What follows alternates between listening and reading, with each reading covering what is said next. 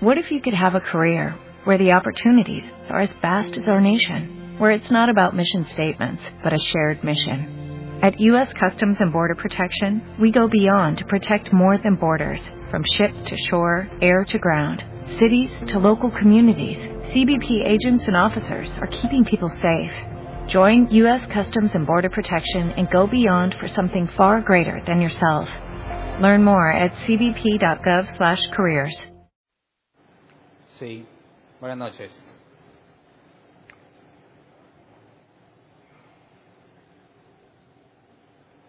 Acompáñenme a Gálatas 5.1, por favor.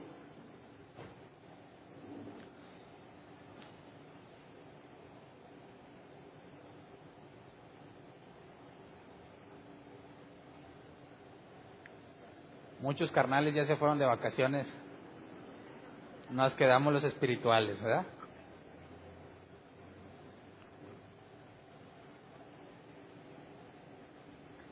El día, de hoy vamos a, el, el día de hoy vamos a terminar de estudiar Gálatas. Es una carta breve, seis capítulos nada más. Y la idea es retomar de donde nos quedamos el domingo para este próximo domingo, si Dios quiere, empezar con Efesios. Gálatas 5.1, nueva versión internacional, dice, Cristo nos libertó para que vivamos en libertad. Por lo tanto, manténganse firmes y no se sometan nuevamente al yugo de esclavitud. El nombre del tema es libertad en Cristo. Y Aquí nos dice claramente que somos libres para vivir en libertad. La pregunta es libres de qué. Hace años a mí me enseñaron que este pasaje se refería a cualquier tipo de libertad. Es decir, a mí me dijeron, mira, este pasaje dice que Dios ya te libertó. Así que tienes que ser libre de enfermedades, libre financieramente hablando, o sea, no ser pobre, eh, libre de problemas en tu matrimonio, eh, libre de, ¿qué otras cosas? Principalmente esas me enseñaron. Entonces, acto seguido, después de ver este mensaje, me decían, tú tienes que decretar libertad en tu vida porque ya eres libre. Y pues nos agarrábamos decretando un montón de cosas que nunca se hicieron realidad. Así que muchas personas que leen esto sobre la idea de que tenemos que ser libres, fallan en entender de qué tipo de libertad está hablando aquí. Cualquiera que estudie el contexto puede entender claramente de qué tipo de libertad. Como ya analizamos los primeros cuatro capítulos, sabemos que nos está hablando sobre la ley de Moisés. El dilema o el problema que estaban enfrentando los galatas es que los habían judaizado. Gente les estaba enseñando que tenían que circuncidarse para ser verdaderos cristianos. Así que la libertad de la que nos está hablando aquí es la libertad de la ley. Pero la idea es entender ¿Cómo es que la ley nos esclaviza si la ley es buena, verdad? La ley no es mala. Y Jesús dijo que no venía a abrogar la ley, sino a confirmarla. Entonces la ley no es algo malo de lo cual tengamos que ser liberados. Pero aquí nos dice, y vamos a leerlo claramente, que la, ley mantiene esclavizadas a las personas. Entonces, ¿cómo es que algo bueno esclaviza a las personas? Tendríamos que entender eh, en qué sentido son esclavos de la ley o somos, a pesar de que no somos judíos, y eh, poder entender el tipo de libertad que tenemos y la consecuencia de esa libertad. Yo he conocido muchos creyentes que dicen que ellos ya son salvos, ¿verdad? Y que tienen fe en Jesús. Pero cuando tú analizas sus vidas, pues yo creo que si no me dijera que él tiene fe en Jesús y nada más analizas su vida o consideras las cosas que llegas a saber de él, la conclusión sería que él no es un creyente. Pero esta gente está completamente segura de que lo es. Entonces, hay un problema similar cuando Jesús le dijo a los fariseos que conoceréis la verdad y la verdad os hará libres. Yo decía, nosotros somos hijos de Abraham y no hemos sido esclavizados. ¿Por qué tendremos que ser libres? Y mucha gente toma exactamente la misma postura aquellos que dicen que son de Dios, como los fariseos decían que eran hijos de Dios, están seguros de que ellos son libres. Y mucha gente se piensa libre. La idea es entender de qué libertad nos habla y cómo poder demostrar que realmente eres libre o cómo poder detectar bíblicamente si una persona realmente es libre de la esclavitud de la ley. Entonces, tratemos de entender primero, según Escritura, en qué sentido las personas están esclavizadas por la ley. Vamos a Gálatas 3.10. Nueva versión internacional.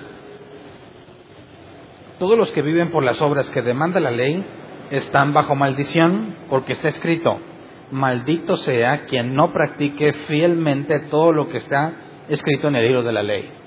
Entonces, Pablo está diciendo, todos viven bajo maldición, todos los que están bajo la ley, porque es maldito aquel que no cumpla lo que dice la ley.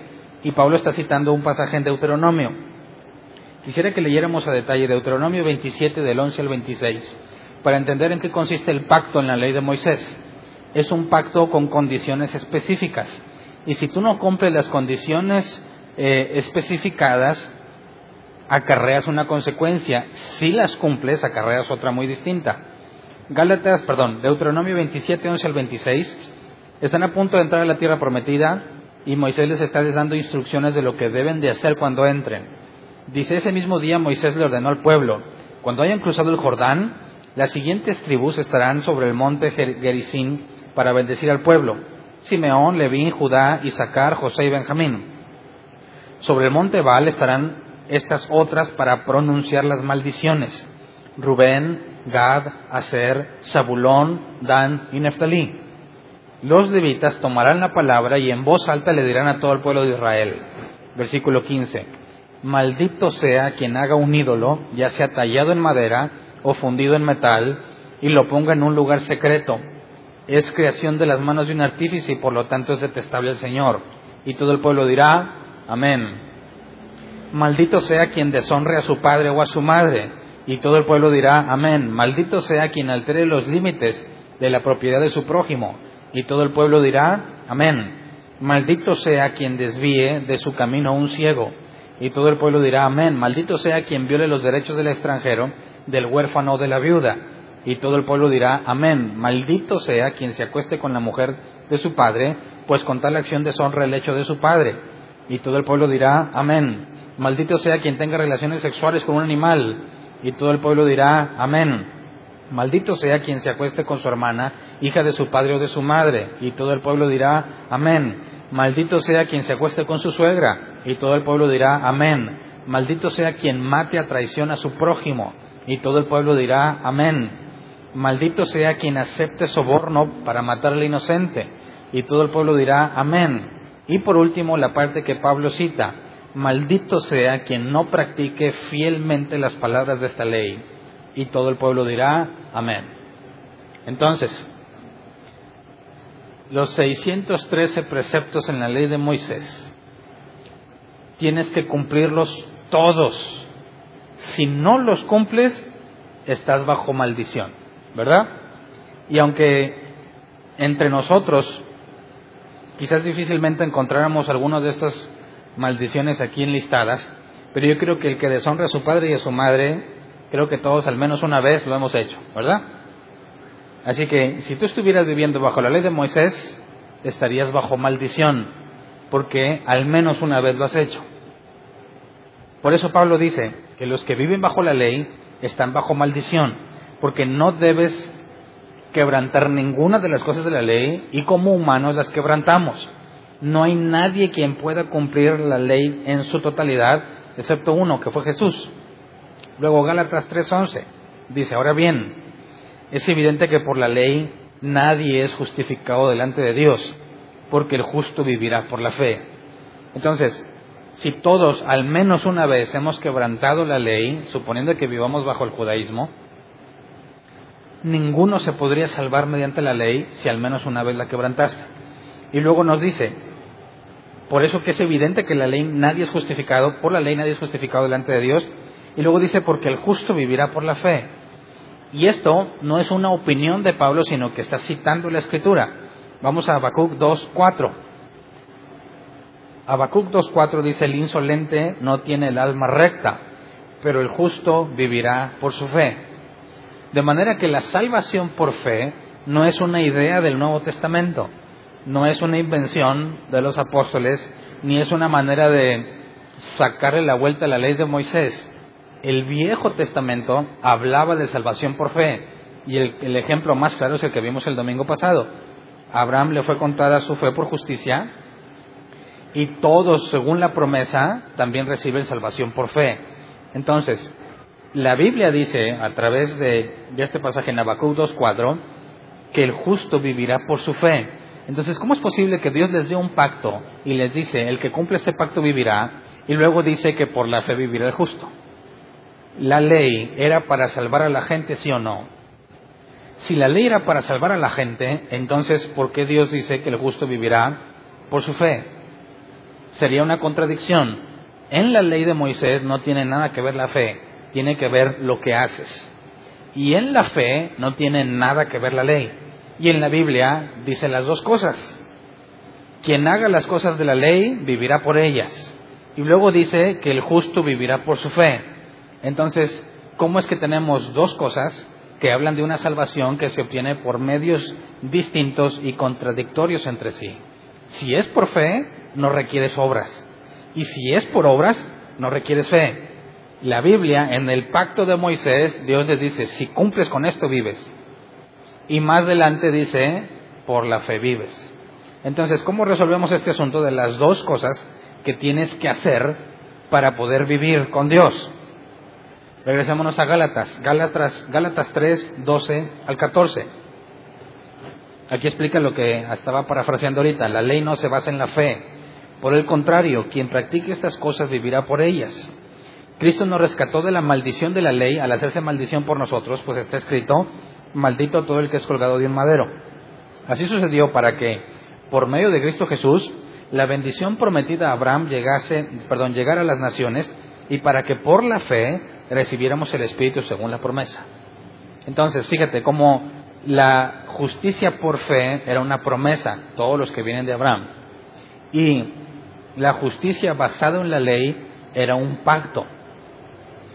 ¿Cuál de las dos es incorrecta o las dos son válidas? Cuando Jesús dice, yo he venido no para abrogar la ley, sino para cumplirla, y por medio de Jesús tenemos salvación por fe, Jesús está diciendo que ninguna de las dos están invalidadas, sino que las dos son necesarias. ¿Me explico? No queda abrogada la ley, es decir, no significa que yo no tengo nada que ver con la ley, porque en la ley también podemos decir que la ley se subdivide en dos partes, la parte ética o moral y la parte ceremonial. No jurarás en el nombre de Dios en vano, santificarás las fiestas, honra a tu padre y a tu madre, etcétera, los diez mandamientos de los cuales nueve aplican para nosotros, porque el día de reposo y las fiestas no tienen nada que ver con nosotros. Eso también es parte de la ley de Moisés. Si la ley queda invalidada y ya no vivimos bajo la ley, ¿significa que ya puedo deshonrar a mis padres? ¿Significa que ya puedo dar falso testimonio contra mi prójimo? De hecho, hay una pregunta interesante. Si sabías que en los diez mandamientos nunca se dice no mentirás, ¿verdad? Todos decimos, la Biblia dice que no mientas, no mentirás. Y la pregunta es, ¿dónde dice? Porque en los mandamientos no dice. No mentirás se deduce de, de no dar falso testimonio contra tu prójimo. Pero no se especifica literalmente que no mientas. Sabemos que las mentiras son desagradables. Pero les quiero dejar una pregunta que no vamos a resolver hoy, la vamos a resolver en otros temas más adelante, y tiene que ver con una controversia en cuanto al mandamiento de no mentir y la aplicación a nuestros días. Imagínate que estás en los tiempos de los nazis y hay persecución a los judíos. Judío que encontraban, lo mataban. Imagínate que tú eres un alemán, no tienes problema con los nazis, pero no eres igual que ellos y tú tratas de salvar a los judíos. Imagínate que viene una familia a ti, esposo, esposa dos pequeños hijos, y están buscando refugio y tú decides esconderlos debajo de tu casa. Llegan los alemanes y preguntan, ¿tienes judíos en tu casa? ¿Qué les contestas? Eres creyente.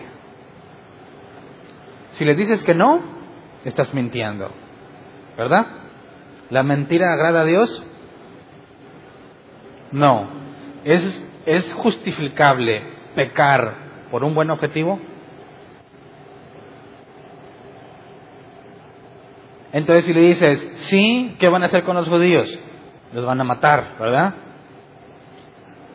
¿Será correcto que no hagas todo tu esfuerzo posible para que no mueran esos judíos inocentes? ¿Serías partícipe de las obras de los nazis al entregar sangre inocente?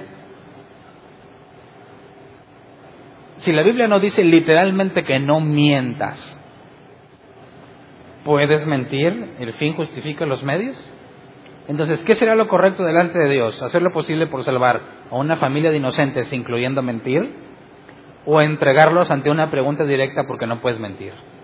¿Qué será más valioso a los ojos de Dios? ¿Que no mientas o que salves una familia? Y ahí el dilema del asunto, ¿verdad? Entonces, ¿qué partes de la ley, si consideramos que mentir es malo, debo de sujetarme y no mentir o puedo mentir? ¿Hasta dónde es válido una cosa o, o la otra?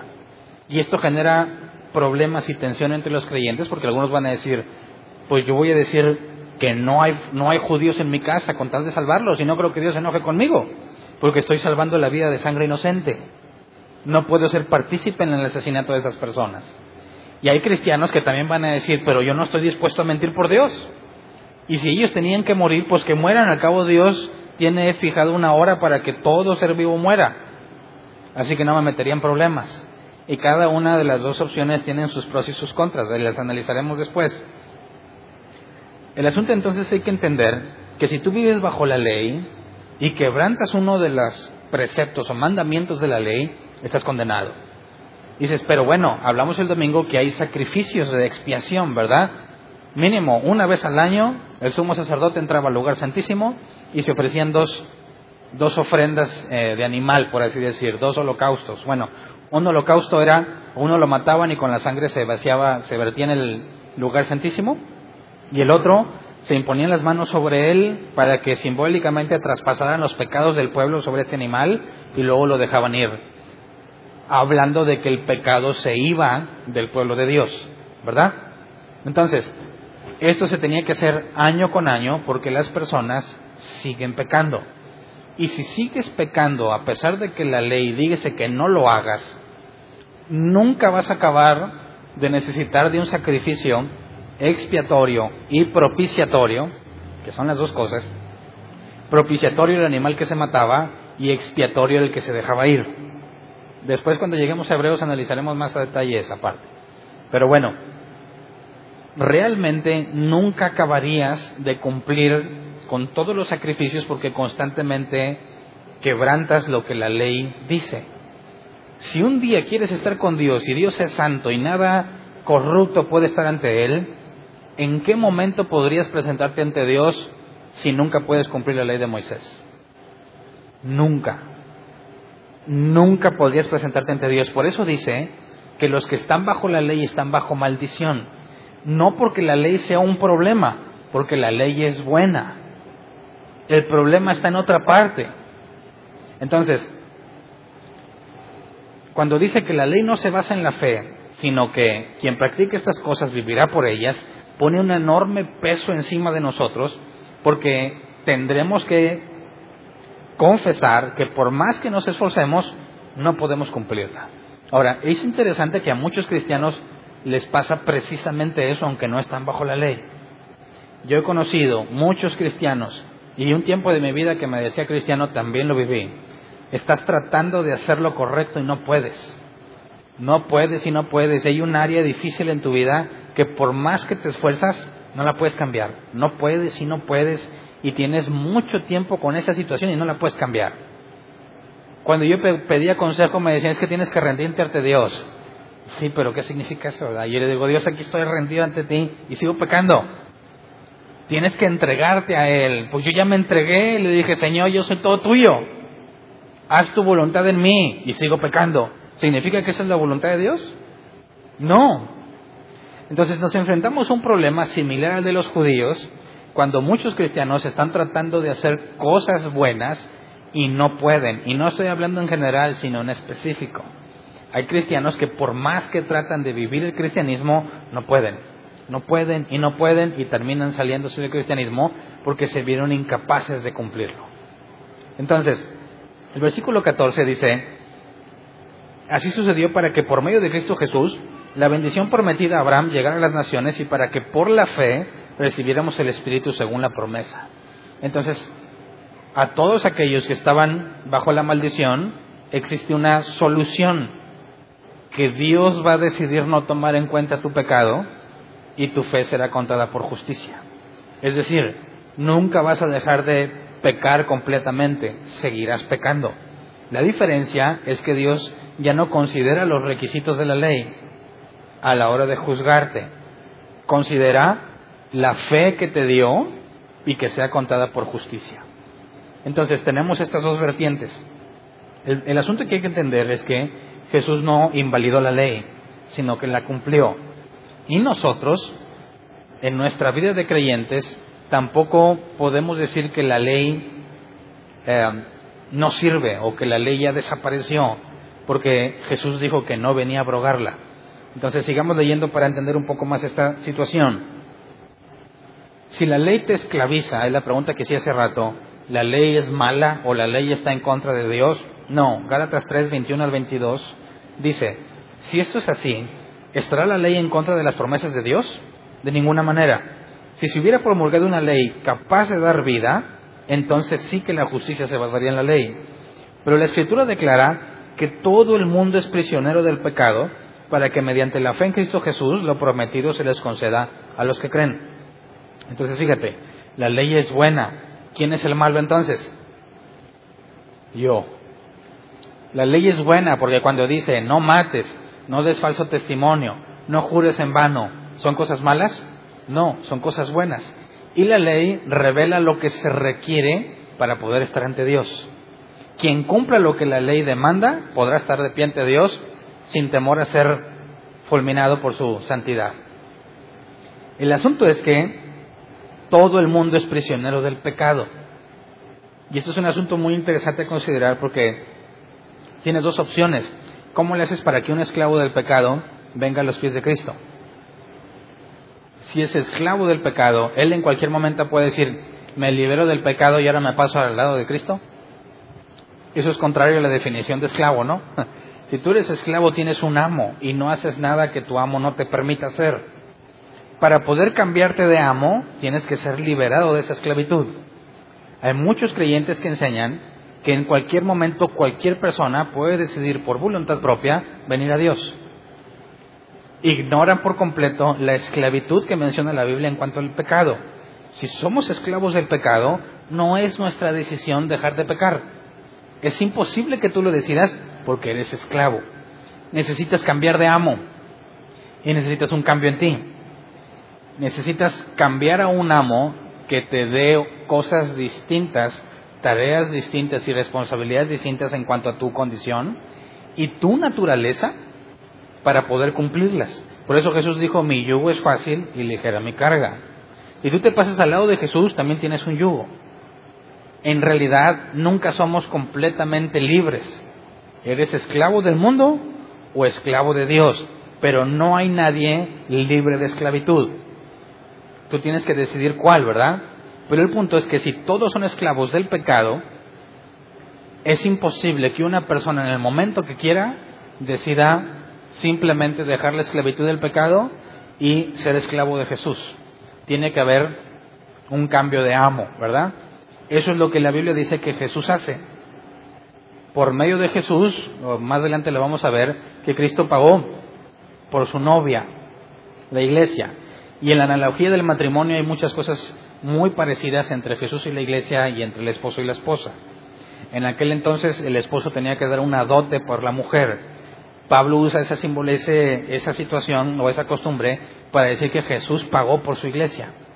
Entonces, fuiste comprado por sangre. Tú fuiste redimido. Te fuiste cambiado del yugo de esclavitud a uno nuevo. El asunto que el nuevo es mejor, ¿verdad? Entonces, eh, versículo 23 al 25. Antes de venir esta fe, la ley nos tenía presos, encerrados hasta que la fe se revelara. Así que la ley vino a ser nuestro guía, encargado de conducirnos a Cristo, para que fuéramos justificados por la fe. Pero ahora que ha llegado la fe, ya no estamos sujetos al guía. Y aquí quisiera que consideráramos la, la Reina Valera 60 de este pasaje. Versión Reina Valera 60 dice, pero antes que viniese la fe, estábamos confinados bajo la ley, encerrados para aquella fe que iba a ser revelada. De manera que la ley ha sido nuestro ayo para llevarnos a Cristo a fin de que fuésemos justificados por la fe. Entonces la NBI dice guía, la Reina Valera 60 dice ayo. El original para la palabra ayo es um, que se traduce como entrenador de niños. Y eso tiene que ver con un contexto cultural o histórico. Este ayo era el, esclavo a cargo de la vida y moral de los hijos de su amo. En pocas palabras, era el que se encargaba de corregirlos y educarlos. Si tú eras dueño de un terreno y de esclavos, tú no te dedicabas a, educar a tus hijos, nombrabas a un esclavo con esa tarea. Y más adelante no lo voy a leer por cuestión de tiempo. Pablo dice que no hay diferencia entre los hijos de los amos cuando son pequeños, no hay diferencia entre ellos y los, y los hijos de los esclavos, porque son tratados igual. Un hijo de un amo no puede vivir como si fuera hijo de amo hasta que cumpla la mayoría de edad. Y tenía que ser entrenado y disciplinado por este esclavo. Entonces lo que Pablo dice es que así como el amo determina que alguien corrija a su hijo hasta llegar a un punto determinado, dice que Dios hizo lo mismo cuando dio la ley de Moisés a su pueblo, como ese esclavo encargado de corregirlo. Así como el esclavo, cada que el hijo hace algo malo, era corregido con vara, la ley de Moisés hace exactamente la misma función, señala lo que está mal en la persona pero por un tiempo determinado hasta que se revelara la fe, hasta que Dios te dijera, bueno, una vez que vino Jesús, sean transformados estos que viven bajo la ley a la luz de Dios. Cuando se les abre el entendimiento, entonces Pablo hace la analogía que son como los mayores de edad que ya pueden tener acceso a los beneficios de ser hijo del amo. ¿Cuáles serían esos beneficios? Para los que no están bajo la ley, ¿Qué beneficios tenemos si ya llegó el punto en el que Dios dice, ya es hora de que tú vengas a Cristo, te abre el entendimiento, te revela quién es Cristo, te hace nacer de nuevo, pone su Espíritu Santo en ti? ¿Cuáles son los beneficios? Es aquí donde muchos cristianos se pierden. No, pues ¿qué, se merece un hijo de un rey?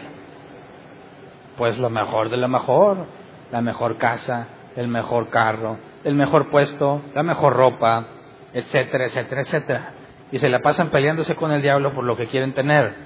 Pero eso no es eh, lo que la Biblia enseña sobre el beneficio de ser hijo del rey. Porque si Dios pusiera la vista en esta tierra, esto es lo más a lo que podemos aspirar. Si no hubiese nada después de la vida, esta vida terrenal es lo más que podemos aspirar. El asunto es que la Biblia enseña que hay algo después de la vida y que implica una eternidad y que eso es infinitamente más valioso que lo que podamos vivir en este mundo.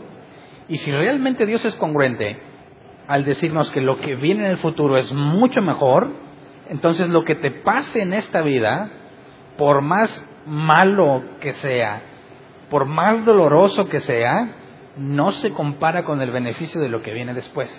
¿Me explico? Entonces, cuando somos libres y somos ahora hijos de Dios, tenemos que tener bien en claro dónde está el beneficio y la recompensa.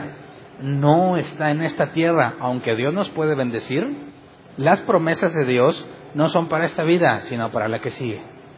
Entonces, Pablo hace la analogía, eres como esclavo, no hay diferencia entre tú, entre los hijos de Dios y los hijos del diablo, entre los esclavos y los, y los libres, hijos de un amo, no hay ninguna diferencia, son tratados exactamente igual hasta que llega un punto en el que ahora sí queda en evidencia quién eres. Y esa es una analogía muy interesante porque tú puedes ver al mundo, podrías detectar a simple vista quiénes son los que Dios ha elegido para salvación. No, ningún ser humano puede hacerlo anticipadamente. Yo no podría decir, ¿sabes qué? Tú vas directo al infierno. Porque por más malvado que sea ahorita, ¿Qué pasó con el apóstol Pablo? Llegó un momento en que Dios lo transformó, ¿verdad?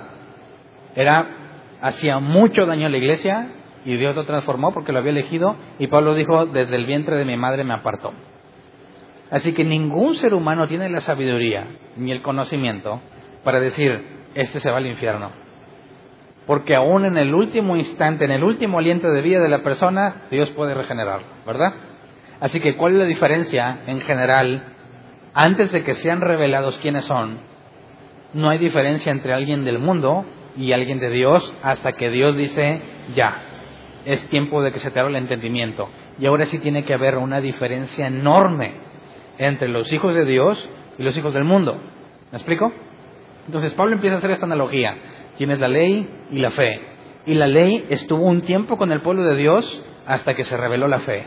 Y una vez que llegó la fe, no necesitas al ayo, al esclavo que te esté corrigiendo, porque ahora eres justificado por fe, no por las obras de la ley.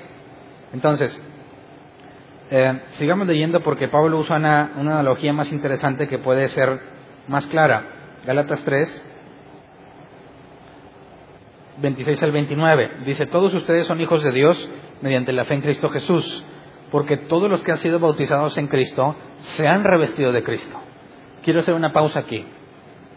Este pasaje, versículo 27, es utilizado por aquellos que aseguran que si no te bautizas no te puedes salvar. ¿Por qué lo, utilizan así? Porque dice, todos los que se han bautizado en Cristo, se han, eh, todos los que se han bautizado en Cristo, se han revestido de Cristo.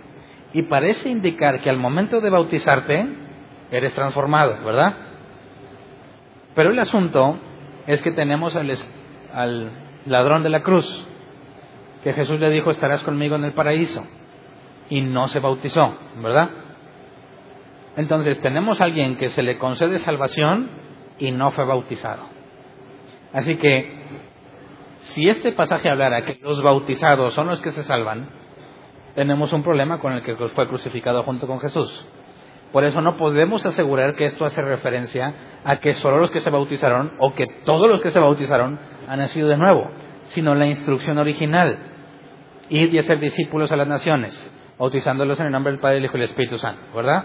Enseñándoles que guarden por obra todo lo que se ha mandado el bautismo, un esclavo, para ponerlo de otra forma, un esclavo del pecado, ¿qué pasa si se bautiza en Cristo?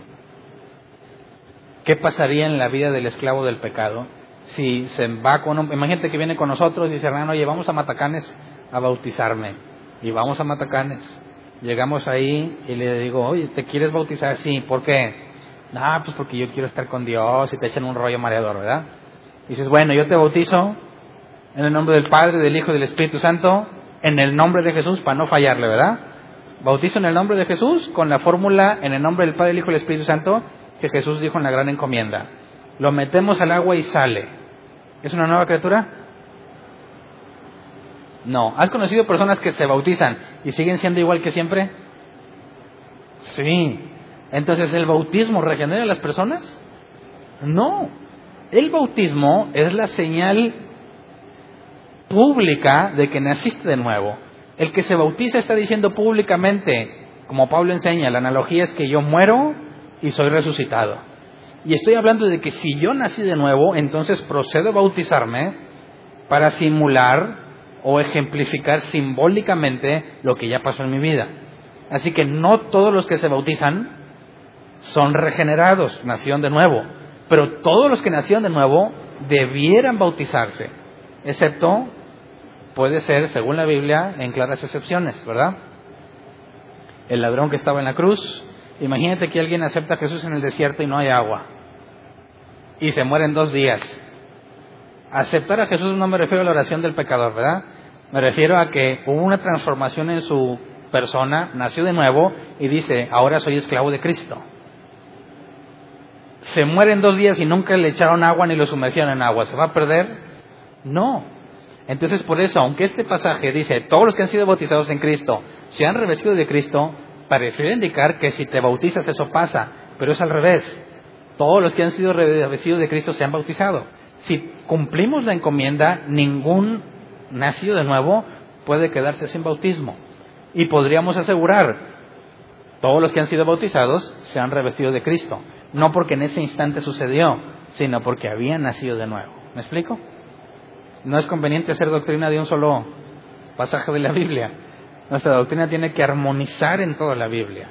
Y si tenemos una doctrina y armoniza con el 99.9% de los versículos, pero uno no, nuestra doctrina no es bíblica. Tiene que armonizar en, en su totalidad con la escritura. Versículo 28. Ya no hay judío, ni griego, ni esclavo, ni libre, hombre ni mujer, sino que todos ustedes son uno solo en Cristo Jesús. Y si ustedes pertenecen a Cristo, son la descendencia de Abraham y herederos según la promesa.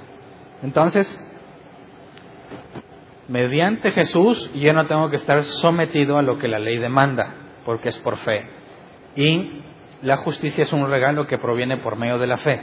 Ahora, Pablo usa esta analogía, Gálatas 4, 21 al 31, entre Agar y Sara. Bueno, primero pregunto, ¿alguien de aquí no conoce la historia de Agar y Sara? Levante la mano. ¿Todos la conocen? ¿O no? No. Ok. Para explicar brevemente qué es, aunque nos, nos, nos lo dice aquí. Eh, Dios le hace una promesa a Abraham de que tendría hijos, ¿verdad? Y eh, se empieza a ser viejo y no tiene hijos de su esposa Sara, resulta que Sara es estéril.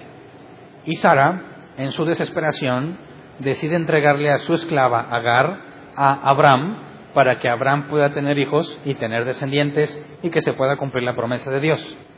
¿Me explico? Es como si Dios te dijera, eh, te vas a ganar el sorteo Tegernan. Y yo dijera, amén. Ok, ¿qué es lo primero que tengo que hacer para ganarme el sorteo del TEC? Comprar el boleto. ¿Dios dijo algo sobre que me lo ganaría si compraba mi boleto? ¿O nada más dijo que me lo ganaría? Entonces imagínate que Dios te dijo, te vas a ganar el sorteo TEC y fue todo lo que dijo. Y tú dices, bueno, ¿cuándo es el siguiente sorteo? No, pues en un mes. No sé, ¿verdad? Estoy inventando. Y tú y tu esposa dicen, pues, ¿y cómo nos lo vamos a ganar? ¿Habrá que comprar el boleto? ¿O sin comprar el boleto me lo gano? Moisés, perdón, Moisés, Abraham y Sara están esperando que Dios les dé un hijo.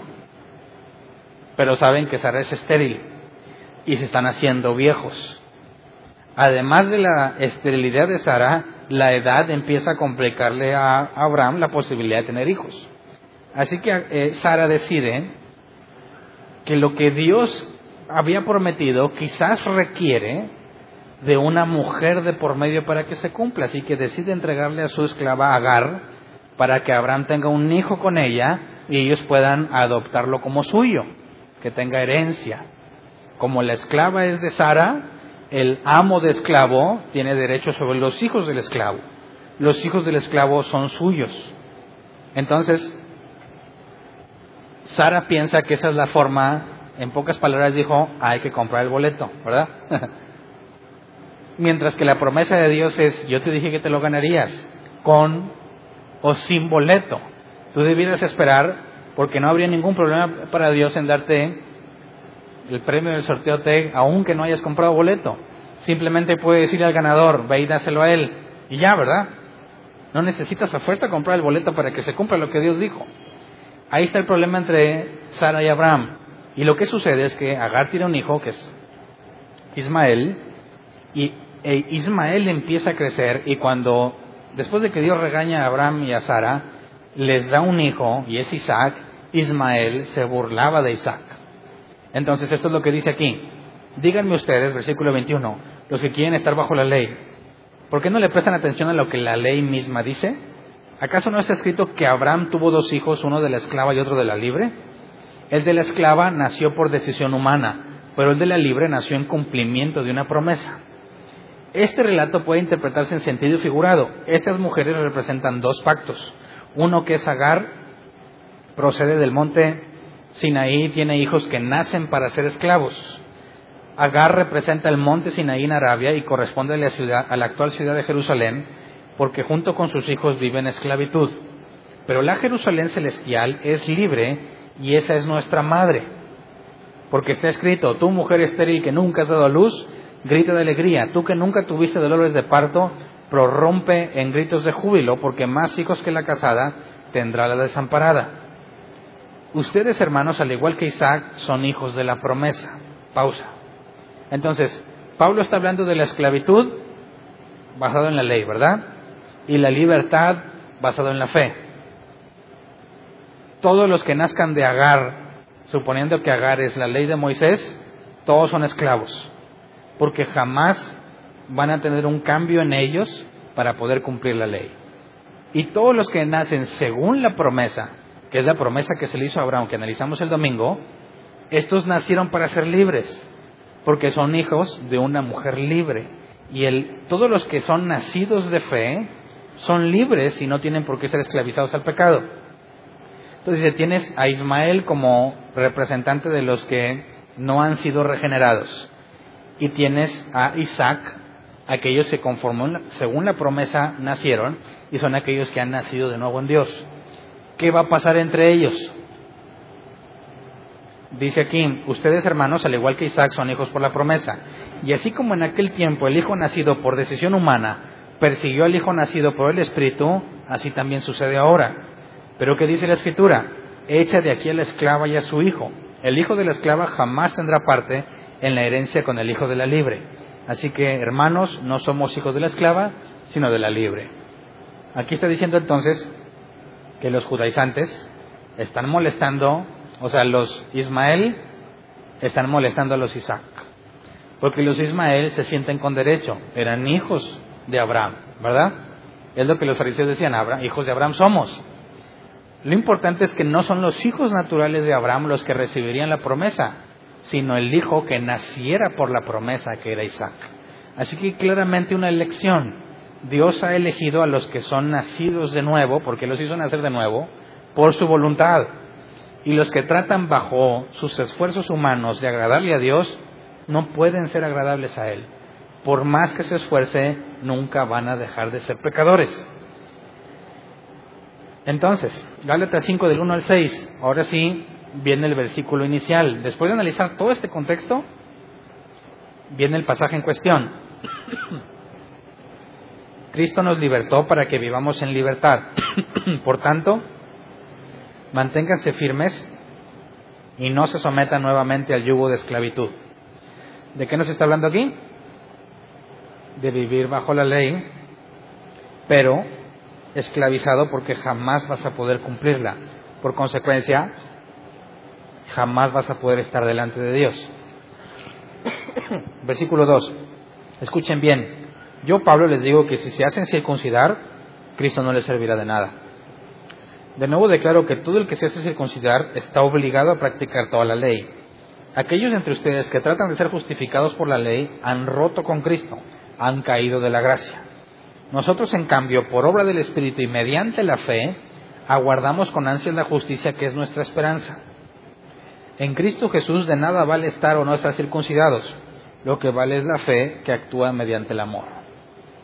En pocas palabras está diciendo, escoges la gracia o tu esfuerzo. Si tú dices, yo creo que puedo cumplir con las exigencias de Dios, estás diciéndole a Dios, el regalo de la justicia que me dabas, no lo necesito, muchas gracias, yo puedo. ¿Me explico? Esto nos lleva a una consecuencia más grave. ¿Puede una persona salvarse porque así lo decide? ¿Sí o no? ¿Puede una persona mantenerse en Dios porque así lo decide? ¿Sí o no? Si la justicia es por fe, entonces implica que no hay nada que tú puedas hacer para mantenerte fiel a Dios. Por eso se te regala la justicia. Y tú dices, Dios, a mí no me regales, a mí nomás ponme donde hay, ¿verdad? Como dicen muchos cristianos, que ellos mantienen su salvación porque la puedes perder. Si la salvación la puedes perder, entonces ¿de quién depende? Y dan un ejemplo. Imagínate que Dios, y este ejemplo me dio risa porque eh, no tiene nada que ver con la Biblia, pero dicen, imagínate que la salvación es como una bicicleta que te regaló Dios. Tienes tu bicicleta nueva y dice Dios, aquí está, esta es tu salvación. Y tú estás feliz, wow, la bicicleta, más chida de lo que yo me imaginaba. Y primero pues la cuidas y la, la lavas y armorol en las llantas, aunque sea bicicleta, para que se vea bien chida. Vas a un lugar y prefieres ir a pie para que no se te ensucie la bicicleta. Si vas a un lugar donde dices, pues no está muy sucio, puedo llegar, pero ¿dónde la voy a dejar? No me la vayan a robar. Así que haces todo lo posible por cuidar tu bicicleta. Pero conforme pasa el tiempo te empiezas a acostumbrar a la bicicleta y te empieza a importar cada vez menos. Y dicen que ahí puede llegar el caso en el que dices, bueno, aquí está la bicicleta, te metes a la tienda y la dejaste sola por completo porque te acostumbraste a tenerla. Entonces alguien puede venir y literalmente pedalear tu bicicleta. Se la lleva. Y cuando tú salgas, te vas a dar cuenta que se la robaron. ¿Por qué te la robaron?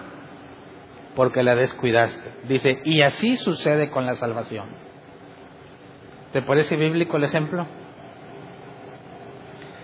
Si nos está haciendo un claro contraste, por más que trates de cumplir la ley, aunque yo ignore qué es la ley, ¿ok? Imagínate que nunca sabes cuál es la ley de Moisés. Tú quieres agradar a Dios. ¿Qué tienes que hacer para agradar a Dios?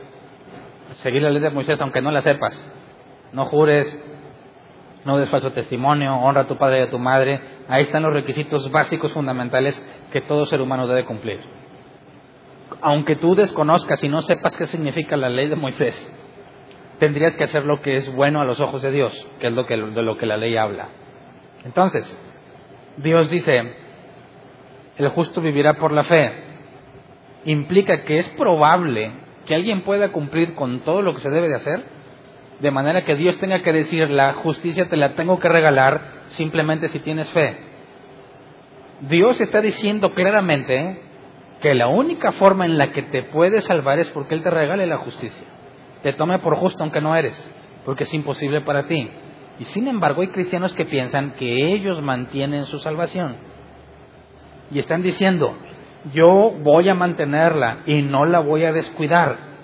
Y cuando tú le dices, no puedes, sí puedo, y me esfuerzo y le echo ganas, ¿qué están haciendo? Despreciando la gracia.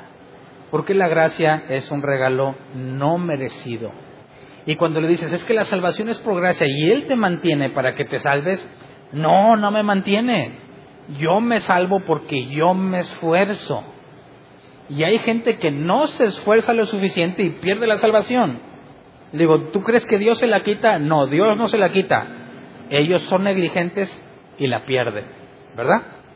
Entonces, ¿cómo podrías recuperarla si la perdiste? Dicen, ah, pues, pues le pido perdón a Dios, ¿verdad? Entonces Dios dice, ándale, te robaron la bicicleta, pero aquí está, mira, ya te la recuperé. Entonces mi pregunta sería, ¿cuántas veces Dios tendría que estar recuperando esa bicicleta que te robaron? De manera que al final de los tiempos Dios te pese con la bicicleta en manos, o sea, te tuviste y mantuviste la bicicleta. Si yo te preguntara al final, ¿de quién fue el mérito? ¿Tuyo? ¿Que te la pasaste perdiendo la bicicleta? o de Dios que siempre te la regresó? Dicen, pos de Dios. Entonces, ¿qué te hace pensar que tú te mantienes salvo? Si a fin de cuentas Dios es el que siempre te tiene que regresar la bicicleta para que no te pierdas. Así que no tiene sentido pensar que tú te mantienes y que con pedirle perdón a Dios se te restaura, porque a fin de cuentas tendrías que admitir que fue gracias a Dios que no te perdiste, ¿verdad? Y es precisamente de lo que hablamos cuando decimos que la salvación no la puedes perder porque es Dios quien te sostiene. ¿Qué pasa cuando pecas y caes? Dios te puede restaurar. Abogado tenemos para con el Padre, que es Jesucristo. Así que hay una comparación muy clara entre los que quieren vivir bajo la ley y los que dicen que pueden mantener su salvación, que ambos desprecian la gracia. Piensan como los fariseos yo no soy esclavo de nada. Si yo quiero, puedo vivir en santidad. Y ese es el error.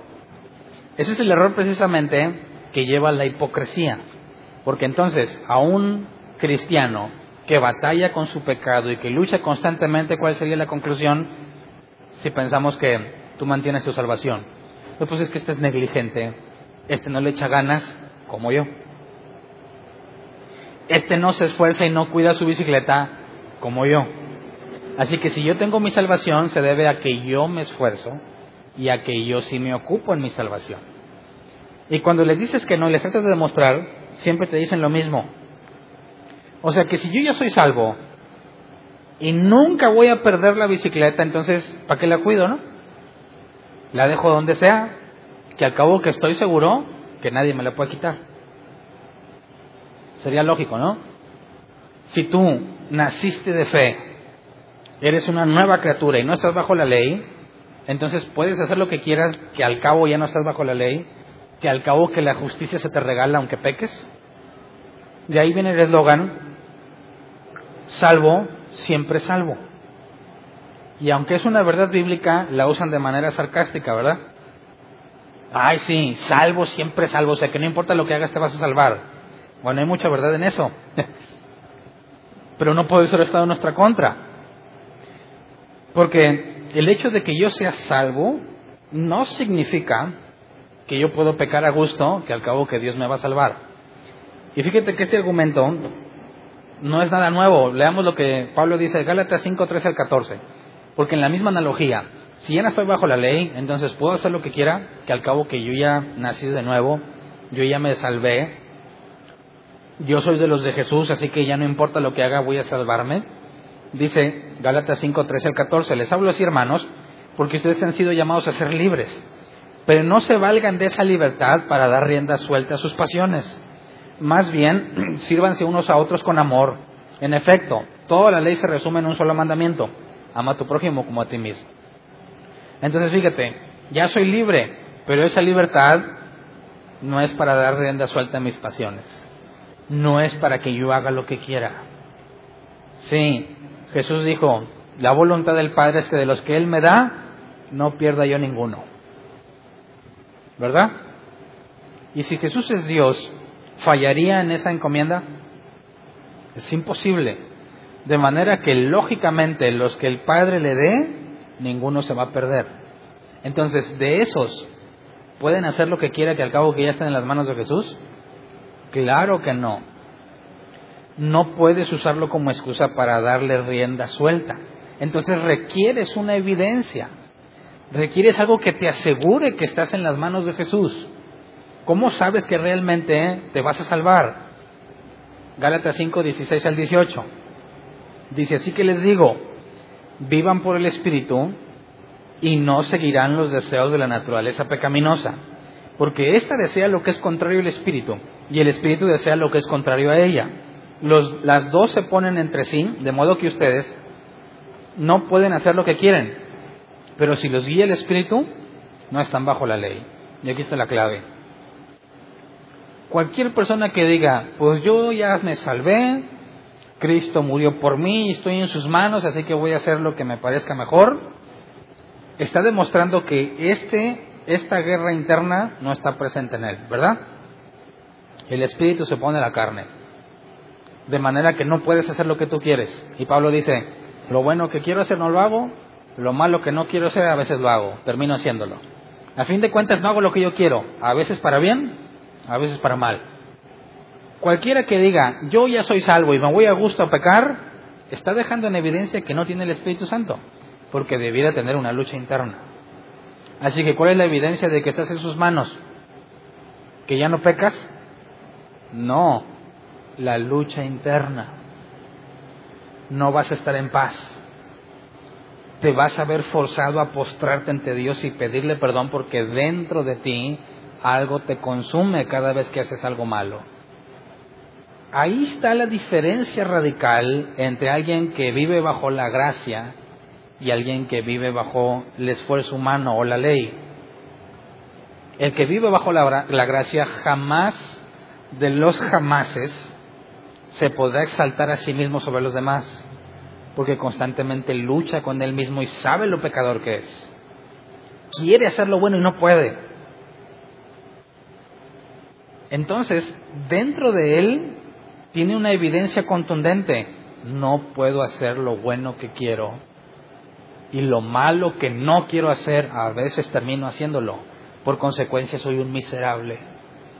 Todo cristiano genuino se reconoce miserable, ¿verdad? Y por consecuencia tiene que vivir agradecido, porque esta lucha interna, a pesar de que es muy molesta, es lo mejor que te puede pasar, ¿verdad? Es lo mejor que Dios te pudo haber concedido, porque si te deja estar a gusto, ¿qué hubieras hecho? Te hubieras ido.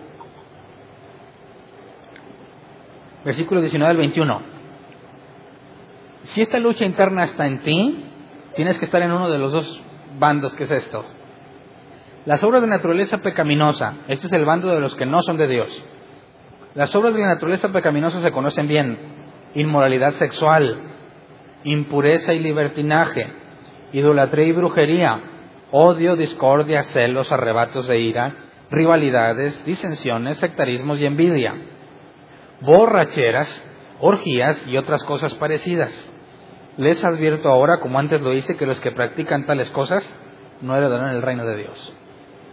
Fíjate que es los que practican tales cosas. ¿Quién de aquí podría pecar por arrebatos de ira? ¿Quién de aquí ha pecado por arrebato de ira? Se pone todo loco cuando se...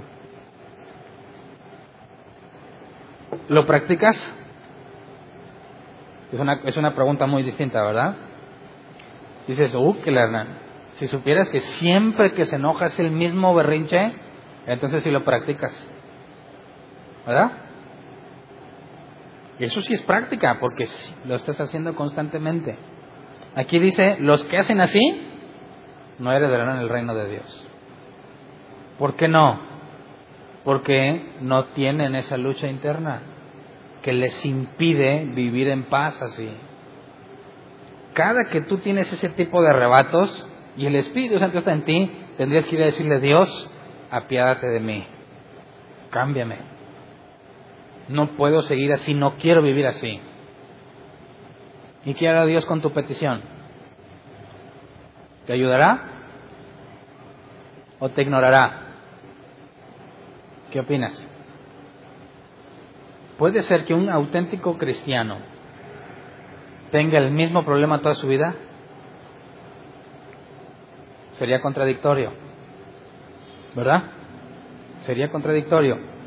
Entonces, envidia, alguna, y dicen que hay una que es de la buena, ¿verdad? Pero la Biblia no dice nada de envidias buenas. ¿Eres siempre envidioso? ¿O a veces te da envidia? No pasa a mayor, eh, o, sí, no es tan grave que ocasionalmente sientas envidia. Te tienes que poner a cuentas con Dios y trabajar en eso. Pero si siempre eres un envidioso, entonces el Espíritu Santo no está en ti. Veamos la contraparte, versículo 22 al 26. En cambio, el fruto del Espíritu es amor, alegría, paz, paciencia, amabilidad, bondad, fidelidad, humildad y dominio propio. No hay ley que condene estas cosas. Los que son de Cristo Jesús han crucificado la naturaleza pecaminosa con sus pasiones y deseos. Si el Espíritu nos da vida, andemos guiados por el Espíritu. No dejemos que la vanidad nos lleve a irritarnos y a envidiarnos unos a otros. Así que, si tú eres realmente hijo de Dios y tienes el Espíritu Santo, gradualmente debes ir adquiriendo estos frutos, ¿verdad? Se deben de ir manifestando en ti. No, todos de un jalón. Poco a poco se tienen que ir manifestando como fruto. La analogía del fruto de un árbol es que el árbol no puja para dar fruto. El árbol no decide cuándo dar fruto. Si el árbol tiene las condiciones necesarias y es la estación del año necesaria, va a dar fruto.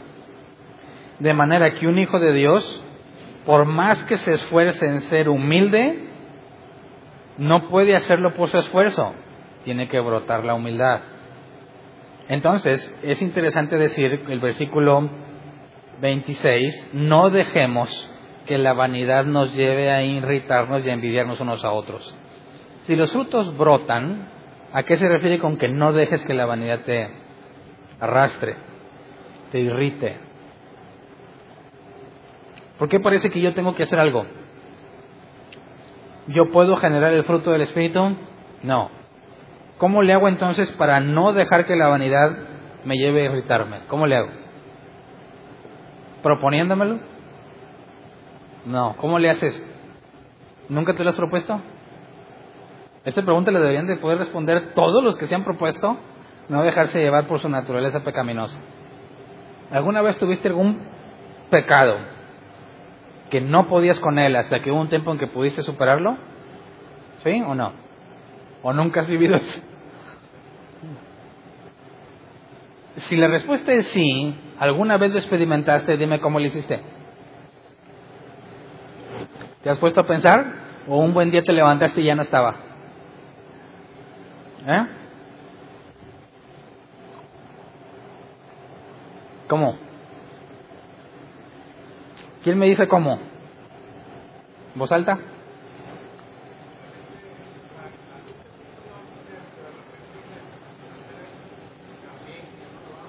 Ok.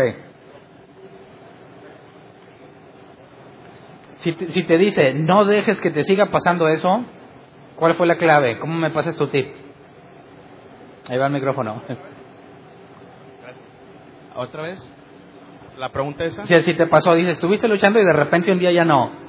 Y yo te digo, oye, aconsejame, ¿cómo le hago yo para que me pase también eso a mí? Tengo un problema y estoy luchando y no se me quita. ¿Cómo le hago para que se me quite? Yo lo que tuve que hacer, y te estoy hablando de un problema, Ajá. fue pedirle a Dios, tratar de, por ejemplo, hacer cosas que dobleguen mi carne, o sea, alimentar más a un perro que al otro. Sí, digo, viendo de que cuál alimentas más, Sí. al blanco o al blanco negro. negro.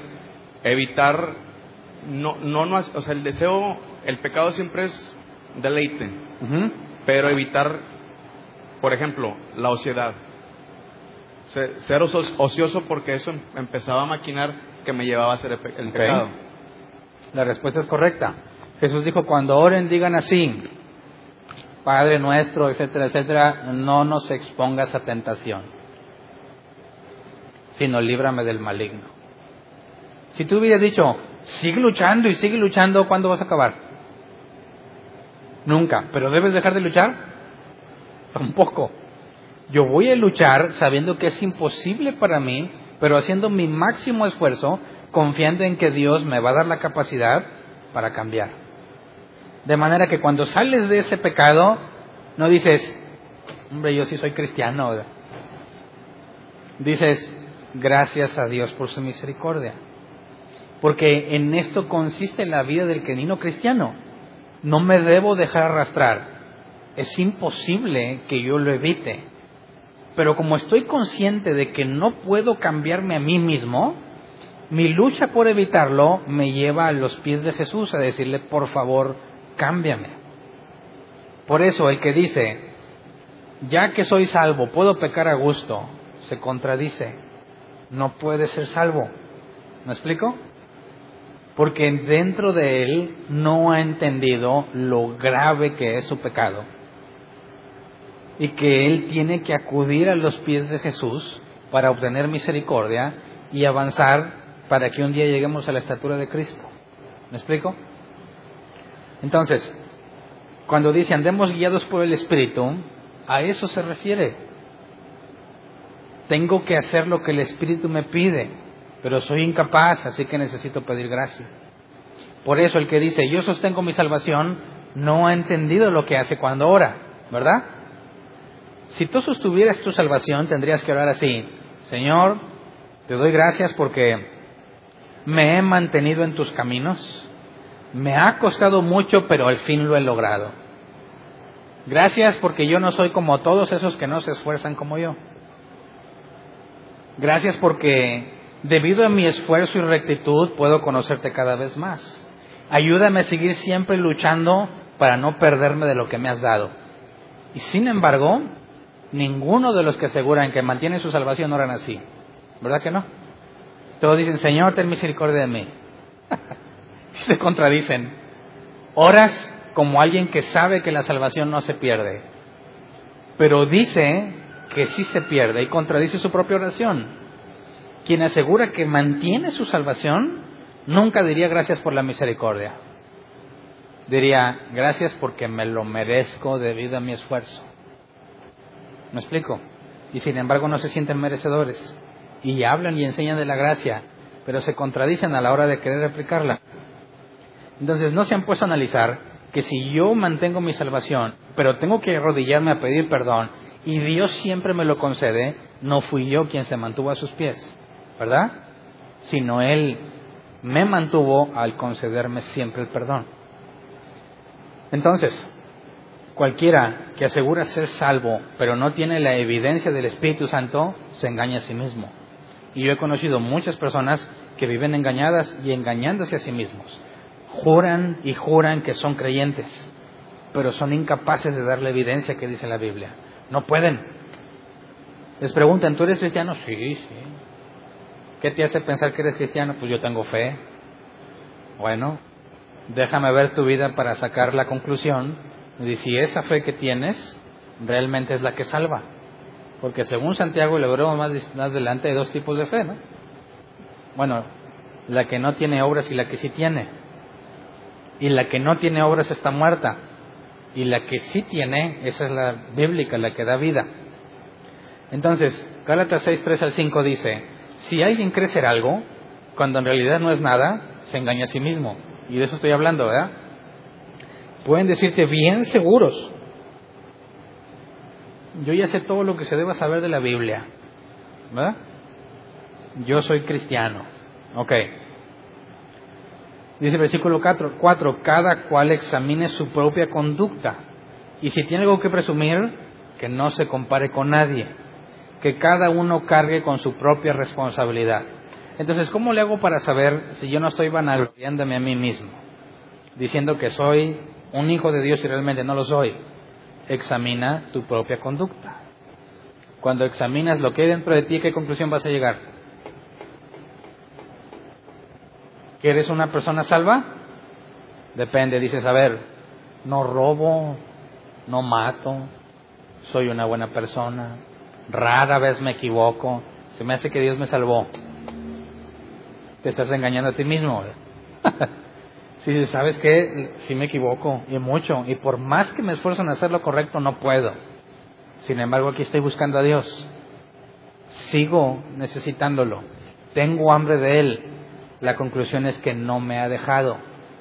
¿Me explico? Y si no me ha dejado, estoy protegido en sus manos. Y es una forma de pensar completamente diferente. Así que si tú te examinas a ti mismo, ¿qué encuentras? ¿Te ves bien? Y dices, pues así tan mal no estoy.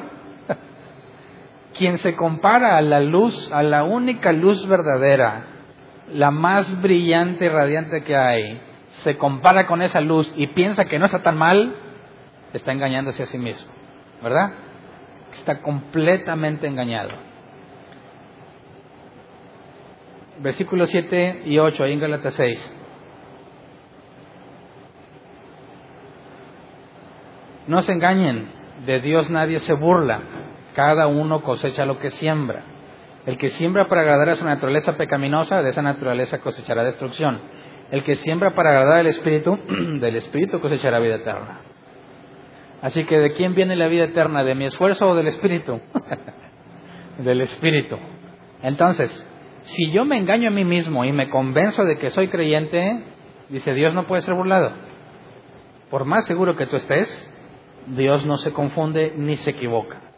Llegará el día en que te llame a juicio y ahí vas a recibir una enorme sorpresa. Dirás, Señor, Señor, en tu nombre eché fuera demonios, sané enfermos, lo que tú quieras.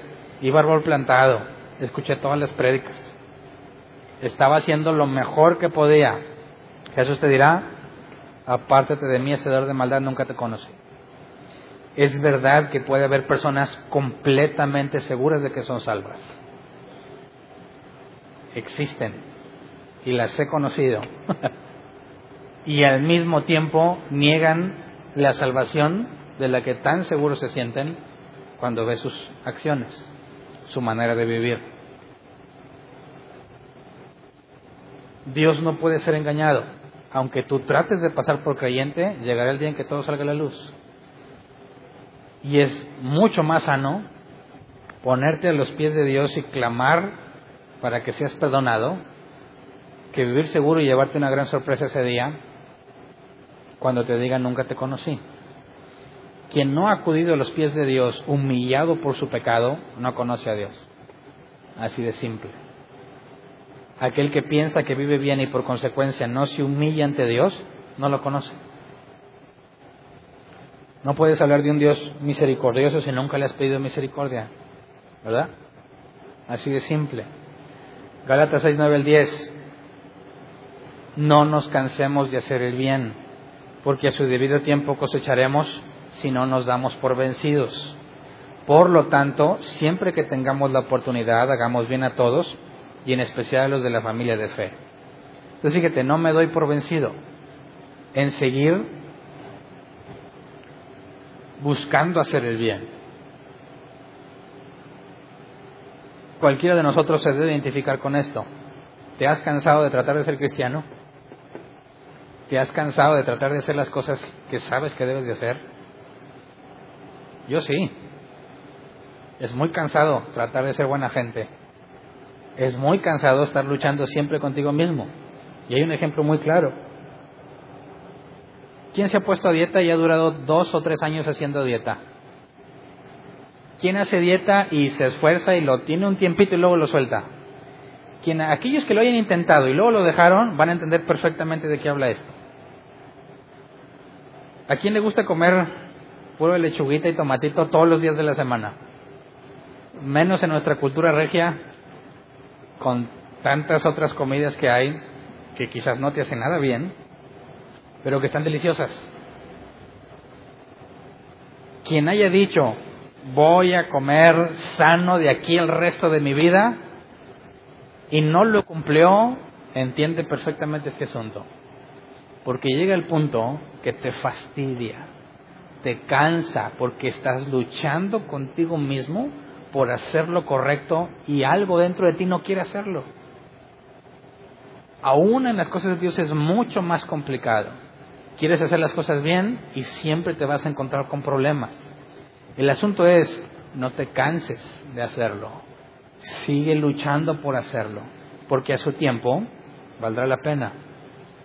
Si tú dejas de luchar, tú solo te vas a meter en un problema, no porque pierdes la salvación, sino porque tú mismo vas a empezar a dudar de quién eres, ¿verdad?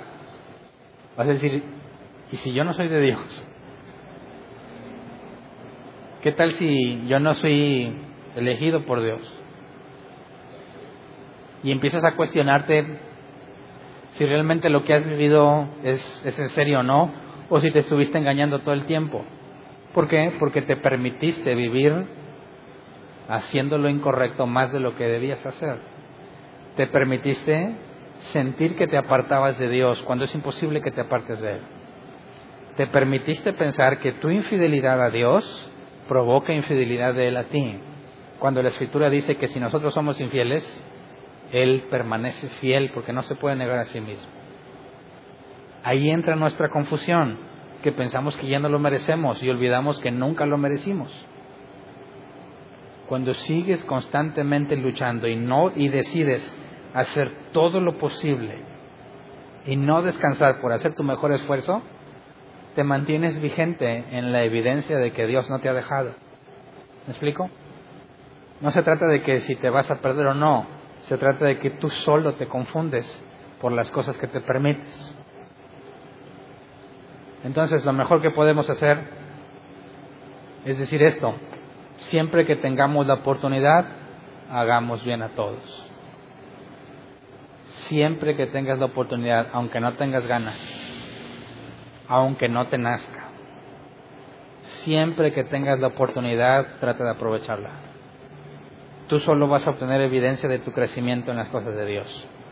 Cuando te empiezas a tolerar las cosas que no debes de tolerar, tú solo empiezas a meterte conflictos en tu mente, porque empiezas a dejar de pensar como Dios quiere. Entonces, cuando hablamos de la libertad en Cristo, ¿Podemos decir a una persona que Dios no quiere que sea pobre? ¿Podemos decir a una persona que la libertad en Cristo es que no vas a estar enfermo? ¿Podrías decirle que la libertad en Cristo es que no vas a tener problemas? Claro que no. Si Él te hizo nacer de nuevo, no hay nada más que quisieras pedirle. Eso es lo más importante que podría pasar en tu vida. Aún te quedes enfermo, pobre y desventurado toda la vida, si naciste de nuevo, tienes razones suficientes para vivir agradecido toda la vida. ¿Verdad? La eternidad no se compara con estos momentos que pasamos aquí. Y si aún Dios dejara, decidiera dejar de escucharte y darte en la torre en todo lo que pueda, aún así, sin así de nuevo, viviría agradecido porque no se compara la eternidad con Él con los momentos que podamos sufrir aquí. De manera que ahí está la evidencia. ¿Eres de Dios o eres del mundo? Aunque Dios haya decidido abandonarme en esta vida, no hay razón para quejarme si me ha dado el valor máximo, el regalo máximo y el milagro más grande de todos que me ha hecho nacer de nuevo. ¿Verdad? Y estaríamos dispuestos a padecer lo que se haya que padecer, lo que tenga que sufrir, como dijo Pablo, con tal de ganar a Cristo. Así que ahí está la marca.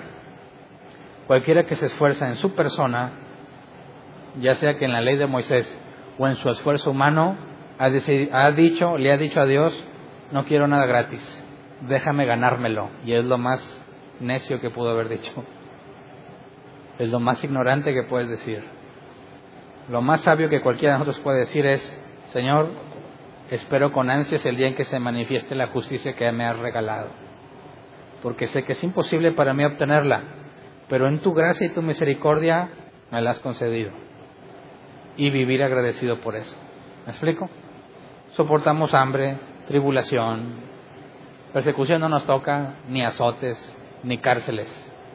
Quizás hambre y tribulación sí, pero lo soportamos de buena gana por el enorme regalo que nos hará, ¿verdad? Así que vamos a ponernos de pie.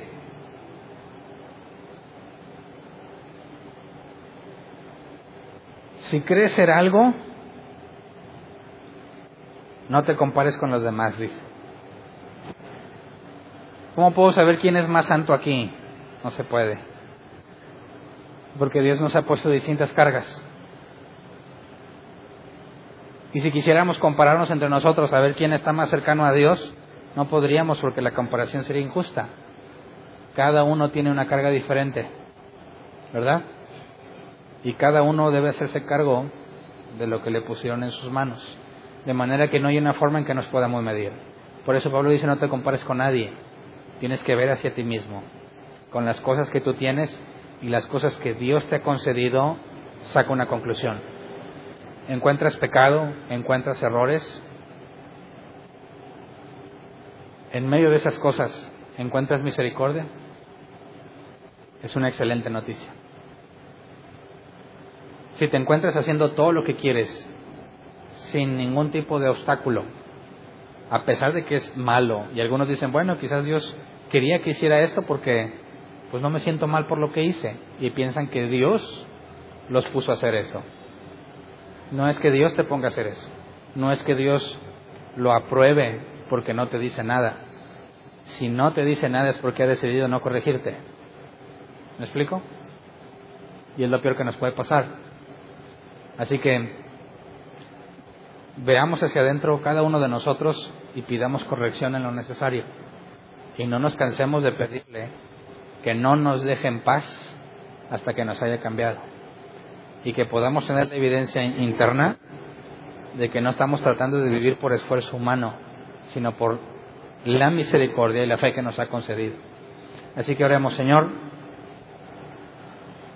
enséñanos a examinarnos a nosotros mismos como debemos. Cuando vea hacia mi interior, concédeme el poder ver la inmundicia que hay en mí.